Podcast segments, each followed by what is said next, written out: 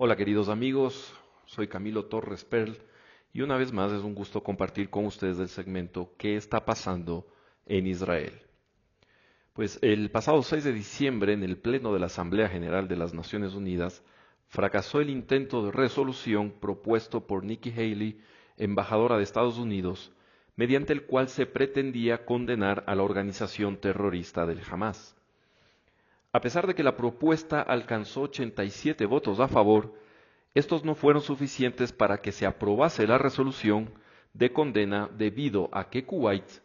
maniobró logrando que se condicionara alcanzar dos tercios de la votación para aprobar el borrador. Esta negativa por parte del principal organismo mundial al condenar los atentados y la instigación a la violencia del Hamas parecería ser que ha motivado a esta organización terrorista para iniciar una nueva ola de violencia. Es así que el pasado 9 de diciembre por la noche, Amihai Isran y su esposa Shira se encontraban en la parada de autobús para regresar a su hogar luego de haber celebrado en el poblado de Ofra, junto a sus padres, el encendido de la última vela de la festividad de Hanukkah. La joven pareja contrajo matrimonio hace menos de un año y Shira cursaba la semana 30 de embarazo de su primer hijo. Pues intempestivamente un automóvil se detuvo frente a ellos y al grupo de personas que esperaban el autobús y desde allí un comando terrorista disparó indiscriminadamente su arma automática, hiriendo de gravedad a nueve personas, entre ellas a Shia Isran, la cual, por la gravedad de las heridas, fue inmediatamente trasladada al hospital Sharei Tzedek. En este hospital, una vez estabilizada su delicada situación, le fue practicada una cesárea de emergencia para tratar de salvar la vida de su bebé. Los enormes esfuerzos de los médicos fueron infructuosos y tras cuatro días de batallar por su vida, el bebé falleció.